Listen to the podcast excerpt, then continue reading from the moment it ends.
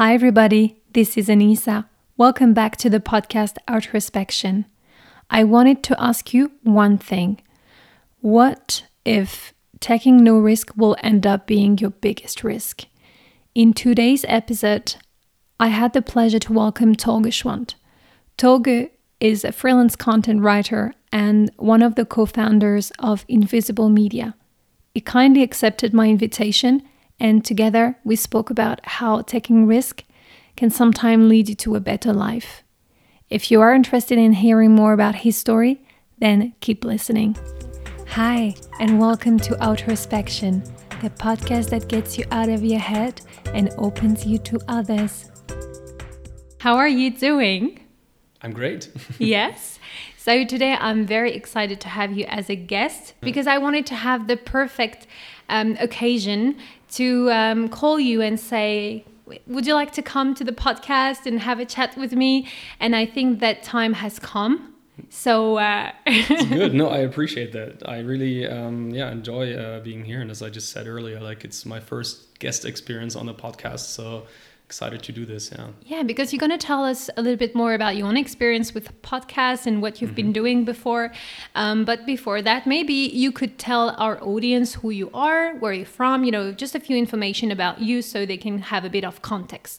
Sure, happy to do that. So my name is Torge Schwant. I'm originally from Germany. I've been living in Luxembourg for five years now, and uh, I'm actually originally from a small city called Rostock, right at the coast of the Baltic Sea. So whoever's listening to this and has not been there yet, you should go. it's a beautiful little town uh, with nice beaches, and uh, yeah, just just a great, also in a great location because it's only two hours away um, from Berlin and two hours away from from Hamburg, which are okay. two of my, or probably the two favorite, most favorite cities in, in Germany. But besides that, um, yeah, I um, I think you just briefly mentioned it. Um, the podcasting part, I, I do work uh, in podcasting. I've actually had the honor and pleasure to have co-founded a podcast production company with a few friends of mine uh, which has been an, a very exciting and rewarding journey where I learned a lot. And uh, I'm actually working as a yeah as a being a self-employed.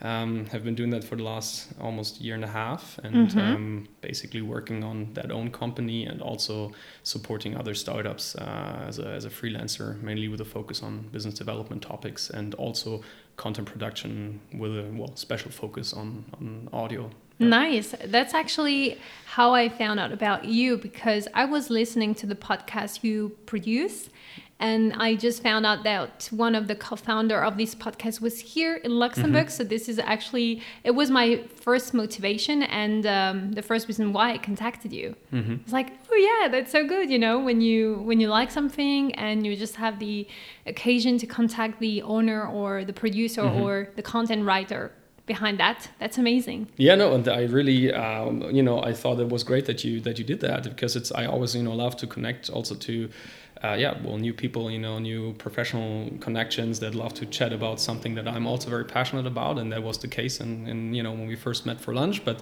yeah, obviously, you know, luckily some great conversations uh, have followed, uh, you know, based on that, and not just talking purely about podcasts, but all you know, all the other let's say stuff that yeah, live exactly that is connected to it, and uh, so that's been really uh, great to to getting to know you to through that. And and well, podcasting, as I just said, has enabled me to uh, do a lot of things, meet a lot of people, and just um, create something that I I hope you know reaches a lot of people or as many people as possible, and hopefully has a, a positive impact on their life. And I think the podcast that you mentioned uh, was actually Startup Notes. Yes, it still exists. It is actually a bit on hold at the moment, but that was basically the well just a hobby a mm-hmm. hobby project from a few friends of mine that i then joined after they started it initially um, three of them and um, so i became the fourth guy to join them and then yeah we interviewed entrepreneurs and venture capital investors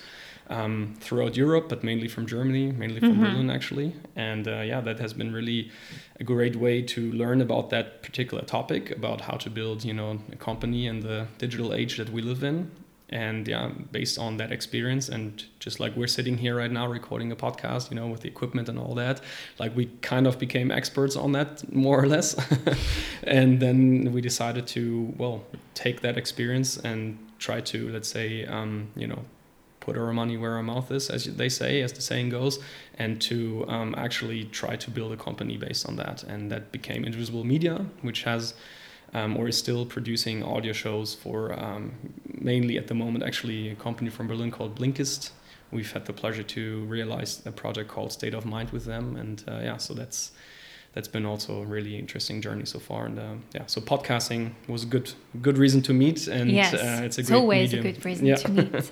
but actually, I remember exactly our first conversation. So the first time we met, this first conversation inspired me today's episode. You know, Mm-hmm. basically, because you said so many different things about yourself, about your own journey, and I think we spent probably one hour and a half or Mm-hmm. two maybe talking about the things you've gone through your choices in life your professional life Mm-hmm. basically and there, there were a lot of things you mentioned that made me realize that you you've accepted at some point in your life to take risk Mm-hmm. and this was actually rewarding because today everything you're doing is actually very interesting and um, Thank you. and people will find out why but Okay. I, I feel like I, I just had this impression that if you didn't have take all this risk somehow you would not have come to that point and um, this is the reason why i wanted to have you today it was also because i wanted to discuss that you know how can risk taking can lead you to uh, a better life. How taking risk helps you to get to that point you know where you are right now. And um, before uh, jumping into that topic, I wanted to come up with a very strange question, but I, I think this is a, a funny way to discover our guest. And I wanted to ask you um, if your life was a movie, what would be the name of it? Yeah, I, I love that question. And just quickly before I answer it, also as a disclaimer, because you just said I said a lot of interesting things, and I appreciate you mentioning or, or saying that because I don't really necessarily think about myself to be that interesting. you, You know, are. but okay, thanks a lot. I, I take that as a compliment, and uh, and uh, but I wanted to give you credit for actually, um, you know, um, back then already having like steered that conversation away by you know to, to get to these moments that you found interesting because um, you asked the right questions and that's that's very important and something I mentioned earlier before we started recording that in life a lot of you know the things that we now want to cover it comes down to starting by asking the right questions and Mhm. um, so to answer that particular question and I Is my first question the right question? I do think so. It's a, because it's a great question to um, kind of I would you know call it like almost like an icebreaker Yes. to to start with something uh, you know well funny, personal, and um, yeah, just to- not take yourself too seriously because this is not to be a lecture in any sense. You know, it's not supposed to be a lecture Definitely. in any sense. And but well, to answer the question, my my movie title about my life so far would be um, from East Berlin out into the world, a road movie. and I, I came prepared. I have to admit, I thought about it on the way here while I was driving. So it was basically a road movie already. Interesting. And it has also this very international dimension Mm-hmm. um, that was part of your life and maybe that somehow influenced your choice. Mm-hmm. Um, would you like to take us uh, back a little bit to Mm-hmm. that one time you decided to take a risk? Um, and maybe before that, even try to give us your own definition of risk. Sure. I, I think, you know, I earlier also Googled the definition of risk. We together did that because I always like to define things. Um, and it said that it's actually, um, it means that you're undertaking an activity with the danger of loss, harm, or just, let's say, disaster. But to be honest, I don't, I would not define risk, let's say, in my life in, in that sense, because I don't think I'm, let's say, the you know craziest risk taker out that out there in this world not at all. I actually am always you know my dad taught me early on to always as he says like in german to have one eye you know to safety always when you do things. So i do that. So i always try to make sure that i do things in a considerate way. Um, especially in say in, in a physical sense. So i would probably not jump down you know a mountain or from a mountaintop just with a wingsuit um, even though i admire these type of people but i'm not let's say this type of risk taker you know? So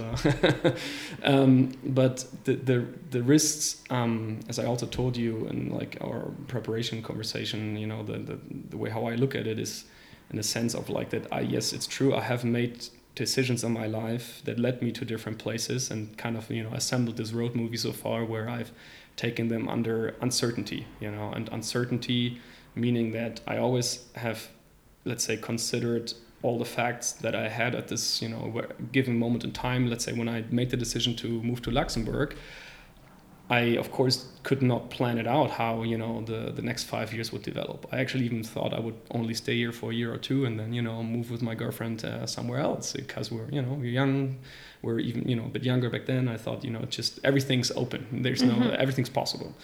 Um, and that is basically exactly the point, you know. So she she's the reason I moved here, you know. Um, it's a kind of a you know romantic story that we we actually met abroad yeah. in Barcelona, and uh, it was yeah. I mean, to be honest, kind of you know this typical movie cliche like love at first sight, and mm-hmm. that um, I was just on the way to actually let's say yeah about to move to the U.S. to do my master's degree uh, for one year in, in Seattle, and uh, I just met her right before that, a week before, and then over let's say the course of the next year, uh, we basically already started, you know, to yeah be in a relationship, and then ultimately get to the point where I made the decision to move to Luxembourg. But I've done that only based on the information I had at hand back then, and you know, based on yeah my let's say own desire of what I wanted to happen next. So, mm-hmm. and, but that means there's always a risk involved when you do these type of things. And for me this risk is more i would rather than describe it as an uncertainty that i've never been afraid to let's say tap into or to explore to see what can actually come out of this. Instead of being you know just afraid of looking at the what could go wrong you know the possible harm or loss or mm-hmm. disaster as the definition says. Like i never looked too much at that. I always in my life so far when i made certain decisions that would be, let's say, or would have been life changing. Um, I always looked on on what I could gain, you know. Yes. So and I think that's the part that is missing in this definition that you you found, which was very generic, is it never talks about the growth, the joy, um, and the success you can get out yeah. out of uh, risk. You know, it's always about the harm mm-hmm. and the danger, which is still something you you you can face at some point but it never mentions anything that can also can, can also be rewarding. Mm-hmm. what do you think? Totally and this is exactly the thing. I mean i think people are always kind of conditioned by now at least in the western world to focus on the short-term gains and the instant gratification and you know what the rewards could be and you know without taking too much risk or having to work for it too hard you know so for me though and i think it's mainly been these moments when i made the decision to go abroad to you know and, and, and yeah this already started when i was 16 so i lived in the us for a high school exchange year um, when mm-hmm. i was mm-hmm. 16 and um, something i remember a lot of my classmates um, were actually afraid of to do they were afraid of losing their friends. They were afraid of missing out something, you know, in our let's say hometown high school, all these type of things. But for me, it was always like this. Okay, there's only this opportunity now. I can only do this now as a 16 mm-hmm. year old to have this high school exchange experience. I can, of course, later on go and study there again or go and travel. But for me, it was always clear like, okay, there's something that I could not do here at home, you know, and I'd be happy to, let's say, sacrifice that in, in a certain way for a short amount of time um, and, and then reap the rewards later on. And it has been, you know, so far since I, I was 16, been, uh, say, almost a half of my life already, I've been reaping the rewards from actually that decision back then, mm-hmm. you know, just by being able to speak English well, you know, like just, like I, this was only all credit, or I can credit that to, having had the opportunity and yeah, just great joy of being in the US as a high school student for one year, you know. So, and this is why the point is yes, people focus too much often on what could go wrong and what they could miss out on or whatever instead of saying, look, if I do that and it goes well, uh, I'll be actually a step further in my in my life and my development. I'll have probably you know new friends. I'll have new, just yeah, life experience that you cannot buy instead of just doing it you know that's true and yeah. why do you think people are so focused on what could go wrong why is that i think it's actually um, quite natural to be honest in, in the sense that um, when you look at it in terms of a, like a like development how have human beings developed over all the thousands of years that we are on this planet or even millions of years I think it is because we were we learned how to recognize when there's a danger. You know, when so in order to increase our survival rate, we had to know that there could be you know a dangerous animal in the in, in the forest or whatever. But the problem is that we are now living in a world where there's a lot of perceived dangers that aren't critical to our survival anymore. Mm-hmm. But we've kind of not maybe overcome this um, well genetic imprint of realizing okay i can make this choice and i can always really look at the facts instead of maybe um, making a decision based on this instinct of fear you know? Yes. So i think it's it, it, it is from an instinct and fear in itself is not bad. So i don't want to blame anybody who's let's say maybe afraid to take a risk. It's just i rather would like to encourage somebody to well take a risk or take a decision under uncertainty because there's just so much more to be gained than to be lost. And but this fear as i said like it's, it's very human. So i but but this is something maybe people have to recognize and, and, and, and become more conscious about like how much are we steered by those maybe genetic imprints or instincts and when do they benefit me and when do they actually then yeah do harm me so a fear mm-hmm. can be positive because it can protect me from something but a fear can also be yeah um, hindering me in my in my in my life's journey and this yeah. is something people need to realize and and um, but for before that actually they have to learn how to yeah learn about themselves and figure out who they they are themselves you know and i think this is also a big part missing that we're not really being taught let's say in school to figure yourself out mm-hmm. first um, but to more or less just learn things so you can function in a certain economic system that's existing you know and i think all this part of taking risks or making decisions under uncertainty is it comes down much more to the, the, the, the, human dimension, like who we are as human beings instead of just, you know, a, let's say, a production factor in mm-hmm. an econo- economy. I hope this somehow makes sense. Yes, no, totally. Uh, I, I was also wondering so you decided to join your girlfriend here mm-hmm. in Luxembourg a few years ago.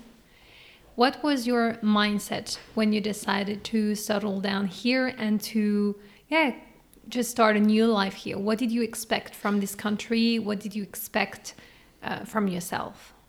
So, yeah, it's a good question. Um, I think the good thing was that I did not think to, about it too much. Okay. So, you know, and that's the, also true actually by um, evaluating a risk. It so, sometimes it might is good to not know everything and not mm -hmm. all the details, but to get to this, let's say, critical mass of information yes. that you need until you can take the decision.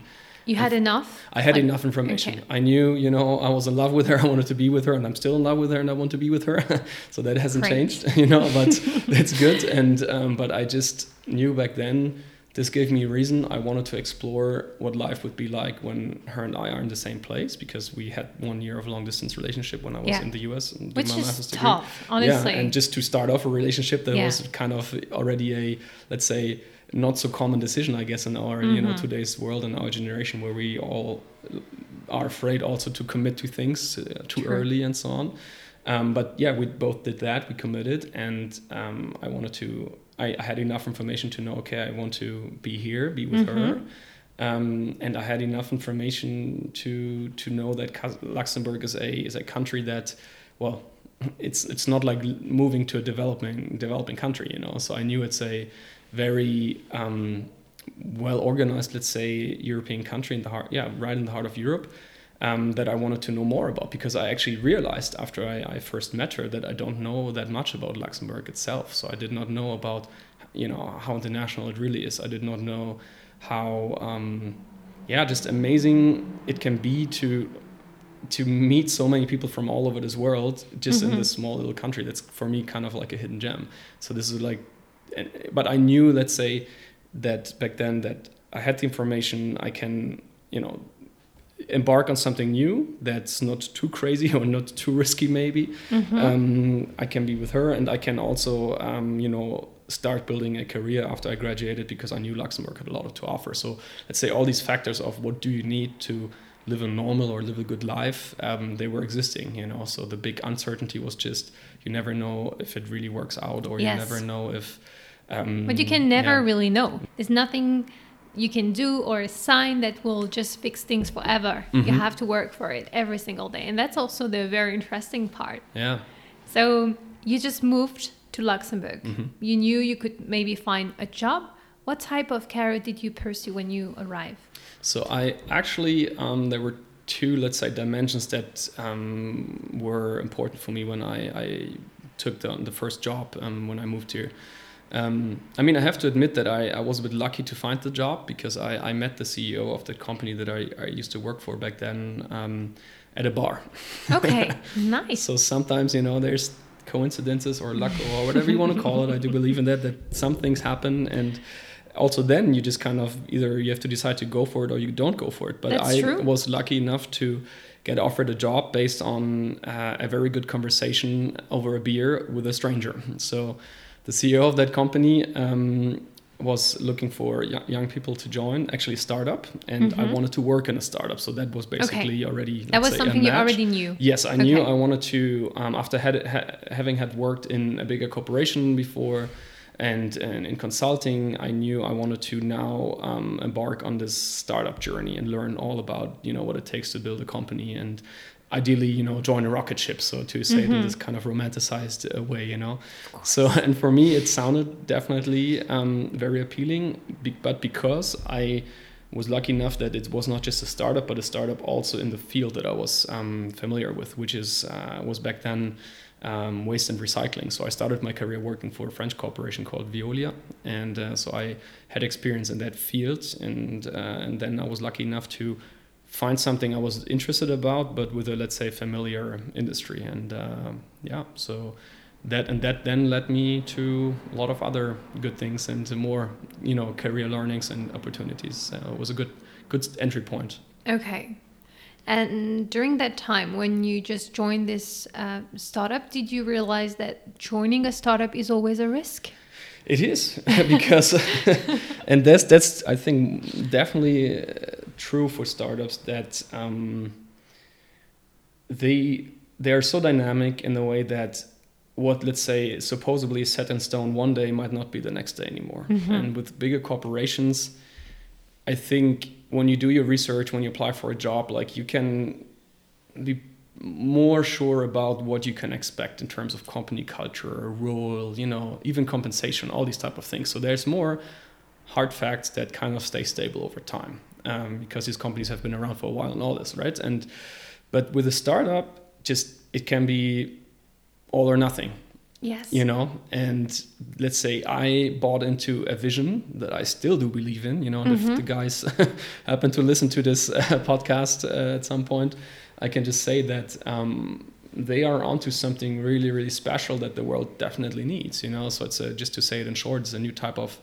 power plant to eliminate waste and create sustainable energy from it and uh, in a very um, sophisticated way and um, but at the same time a vision and is it how shall i say execution needs to follow and that Yeah. that is very difficult and especially in an industry like that that is very complex and you know software engineering is complex too but i think hardware engineering is even that's what they always say hardware is hard you know so it's even more difficult Mhm. so so my point is to more precisely answer your question is that you only learn on the fly what you're up to there you know or what you got into. And then you got to kind of reassess and re- reevaluate either you know every day or uh, every year or however Yeah. you know you function. But you got to then make sure are you still on the right track to what you want to accomplish? And for me then i have to admit i after two years realized that um, i needed to move on i Yeah. you know it was time for a new experience yeah And do you think this is really something for everyone?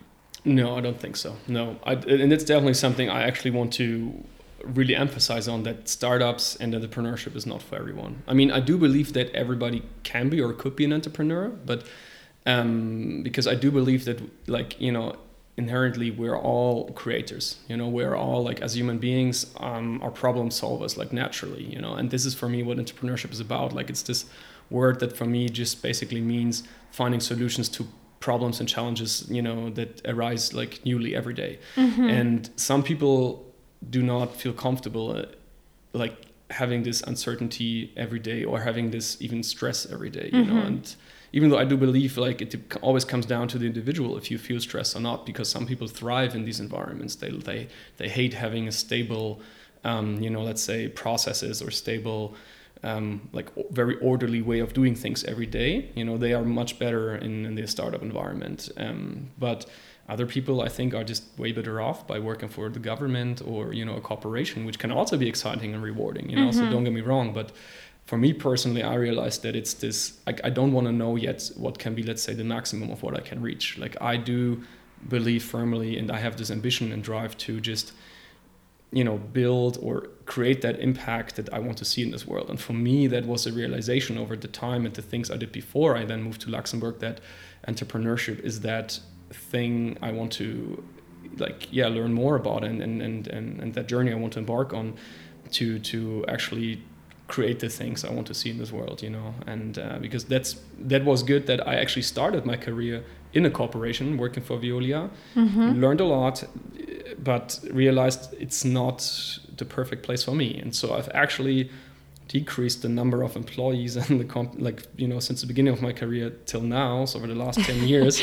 you know since i started because i started working while i was still studying which is like yeah. a degree in germany where you can we are a trainee and you, you i did a business degree. So um, i was working in in this corporation for three years. And then after that it was a company of i think only 20 people and then after that it was still around 20 and then less and less so now it's only me yeah so from 10000 to 1 yeah good and when you decided this was your time mm-hmm. or your time was over at this startup mm-hmm.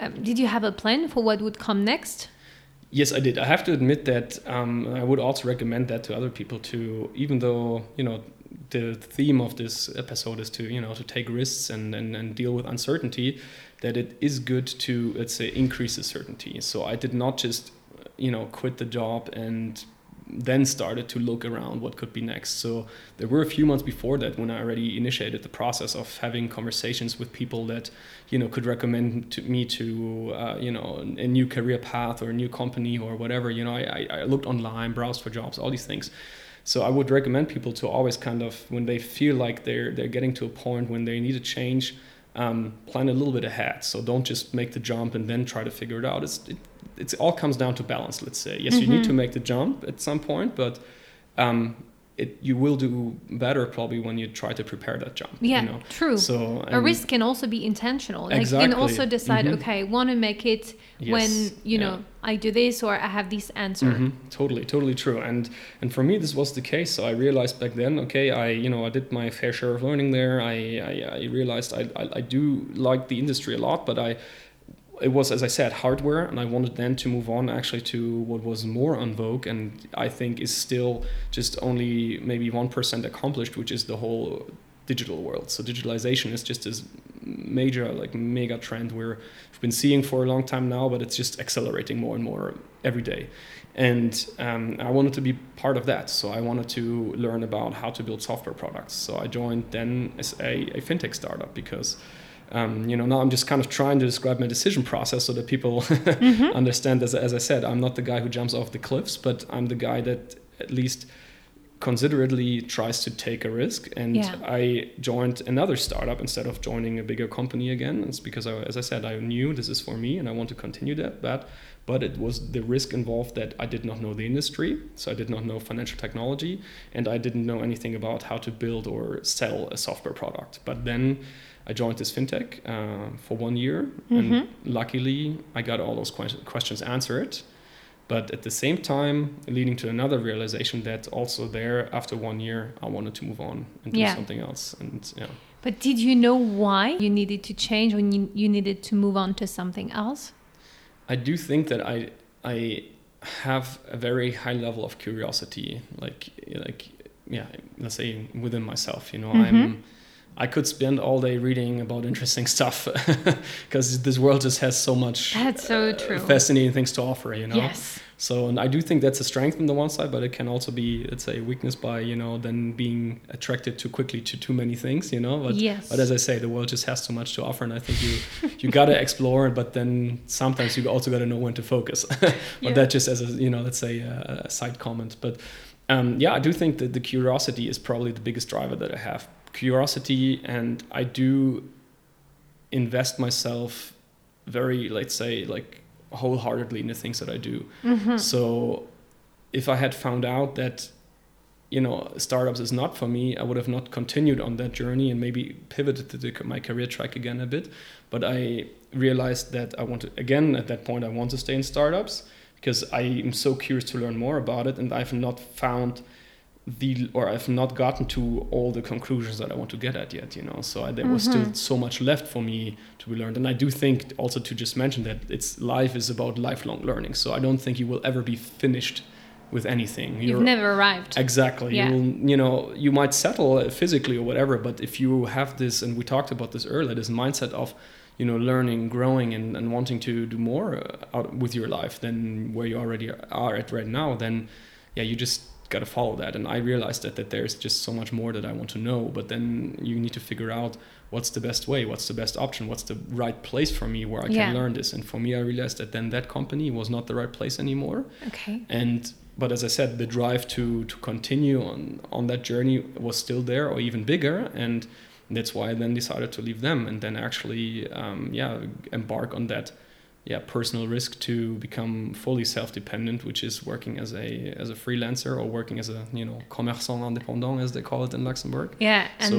yeah, this now- is definitely yeah. not an easy one, and I think this is where, for me, I I, I found your um, your story very interesting because you know from the big corporation you you started to work for to the startups experiences and all of that, you just came to that realization that okay now you want it to work for yourself Right. Yeah. and that's a big choice you know in life and especially here in luxembourg because i don't think we have a huge uh, culture of uh, freelancing you know that's uh, w- luxembourg is really known for like stability security um, jobs and that's great you know i'm not yeah. complaining about that because this is why this country has to offer so many jobs to so many people and that's amazing but at the same time it's difficult for people who are not feeling like they should keep working for someone else Mm-hmm. to really find their place here because you don't really have a lot of people to look up to Mm-hmm. you know it's not like oh yeah i know so many people who are already doing that and they can live from it Mm-hmm.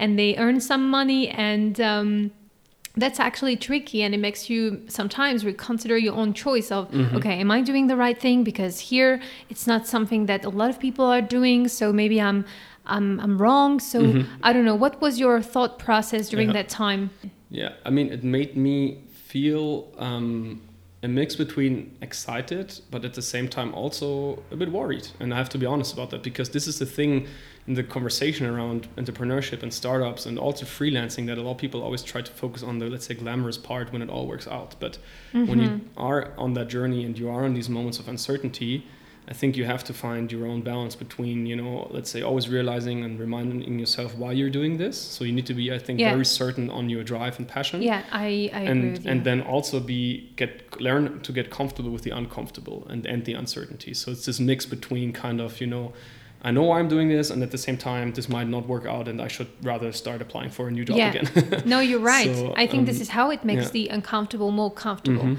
it's still going to be uncomfortable anyway but if you know why you're doing this it makes things a bit easier It makes it a bit easier. Yes. And, and it makes it easier also then when you have a bit of a safety net and, and to hedge your risks. You know, this and this Yeah. means like I I I knew that I, you know, need to find a way so I could not continue let's say I couldn't work without a salary for a whole year or anything. So I knew I could work on my own company without a salary for for a while you know? But then I knew there must be the point again when I start bringing in new cash you know? So yes. and and so this is also something where again being un- being you need to then be comfortable knowing I'll do this for three months without a salary and not be afraid every day in that time. And Mhm. then again recalibrate and see okay can I continue? You know where how how can I get the things that I need to live comfortably you know? So I do think being outside the comfort zone which is so often cited you know is very true.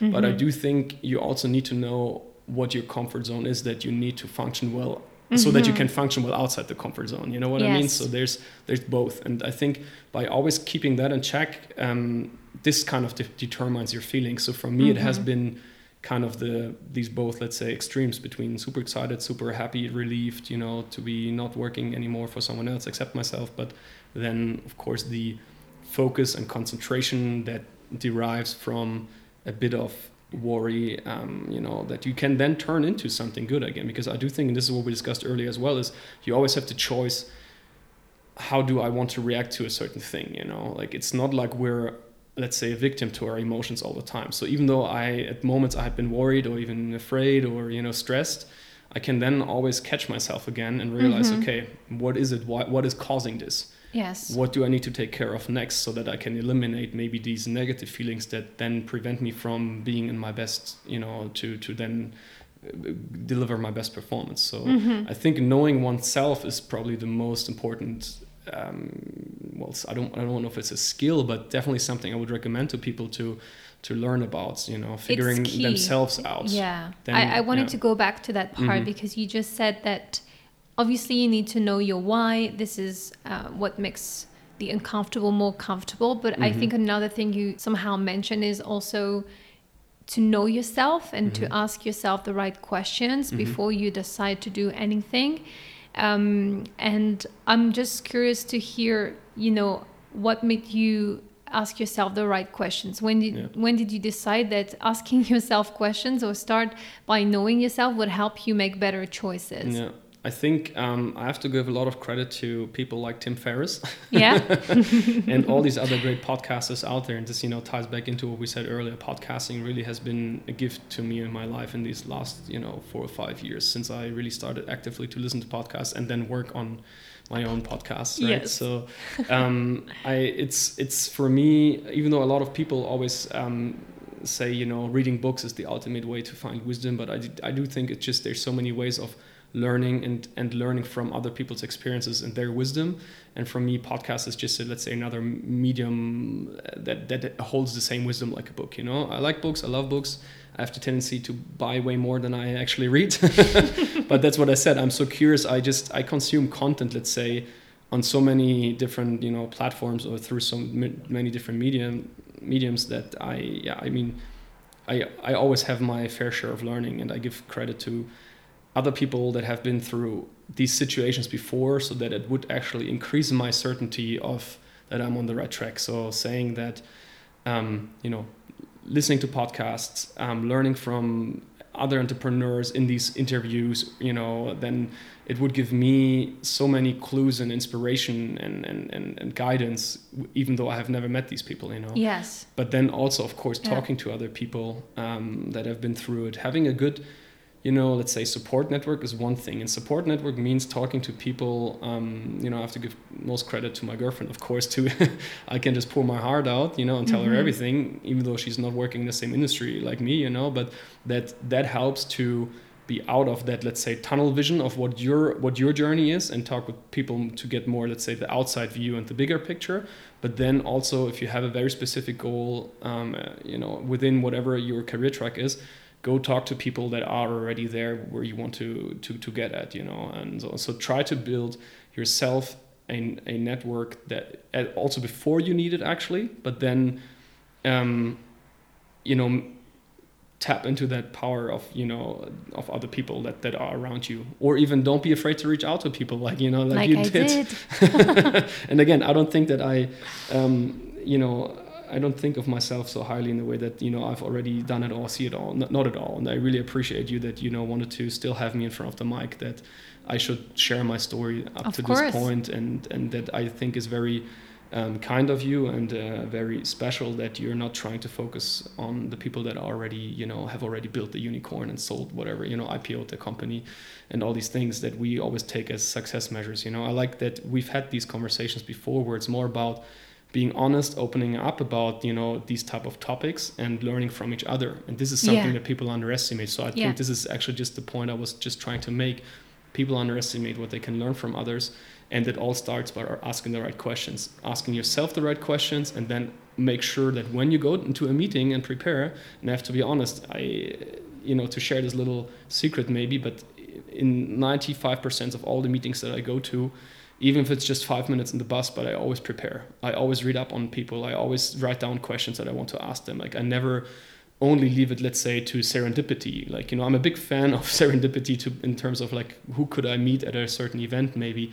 But if i go talk to people i want to make sure that i maximize the the value um, yeah. that i can get but also of course the other side because i hate networking where it's just transactional in one way. I, I rather believe in authentic relationships um, and and that you can teach things each other you know so so I mean, bottom line is, would you encourage people to take risk? Yes, definitely. Yeah, yeah, yeah. And I think everybody, I think, just has to maybe understand their risk affinity or the level of risk affinity. Some might, you know, take be willing to take bigger risks. Some might be real to take smaller risks. But yes, I think, you know, the biggest risk of it all. And this is something that I actually am happy that I remembered right now because I had this thought on the way here in the car that for me the biggest risk is to not have taken any risks in terms of I would I do not want to regret when mm-hmm. the day I die that if that I did not try my best and to be my best and to leave a positive impact you know in this world because I do think in all this talk and conversation about growth and you know and startups and all that for me it ultimately always comes down to also be in service of others you know and this is and I really mean it like it's something I when I first started my career, it was not so clear for me. Like it, I always thought, you know, I have to do things and on all these certain default paths that are there. You know, in terms of like I made the decision to go to a business school because it was the right decision, being 19 or 20 years old, and to get a good job afterwards, work in a corporation, work your way up. Like I kind of thought this would be the way I would go because this was the normal back then. You know, but now we live in this entrepreneurial age, and I just want to say that um, in the end, you know, realize people should realize that in terms of trying to be your best and and take these risks so that you can be fulfilled i do deeply believe that then you always you are always automatically doing it for the people around yourself as well. That was great. I mean there's nothing i can say that would beat what you just said. So thank you. I would like to thank you again for coming today. It was a pleasure. Would you like to to leave your contact if people want to reach out? Sure. Yeah. I mean, I guess the easiest is probably just LinkedIn. You know, for this, uh, um, let's say, setting where I guess the the podcast will be published. yeah. Just find my name, find me on on LinkedIn. Uh, and uh, happy to he, connect. He's nice. He replies, as you can yeah. hear. I'm trying my best. It's not always easy to keep track of all the inboxes, but I'm guess I guess it's not the, just the case for me. But usually I'll I'll try. I, I will reply on LinkedIn if you reach out, and uh, and I appreciate actually. And this is something also just as a side note, but it, it goes a long way if people make the effort to actually write a personal message and, and give you a reason why they want to connect with you, you know, because I have a lot of contact requests that I have not uh, oh. taken yet because I mean nothing against these people, but I, I have never met them personally, and if they don't tell me why they really want to meet, like in I kind of that's what I said. I'm against this type of just networking for networking sake. Mm-hmm. I believe in. I know, hate that. Yeah, I believe in genuine human connections. So mm-hmm. don't be afraid to reach out. Um, but it, it's it's worth it to to to go the extra mile and, and really think about why do I want to connect with a person because then that other person will much quicker reply than yes than just true. you know yeah getting a standard message let's say. Yeah. Well I wish you all the best for all your new adventures. I'm sure there will be a lot because you're a curious person and I'm sure there's a lot waiting for you. As you said the world has a lot to offer. Right. Um and I'll hope to see you soon in yeah, another thing, another project. Who knows? Yeah, who knows? And I, yeah, again, really um, appreciate it that you had me on the show here. And uh, My you know, pleasure. these conversations are always great, and I, I hope that um, somebody will find some value in this. yes, I hope and, so too. Uh, yeah, congrats on on this podcast, and I'm looking forward to many more episodes from you. Thank you.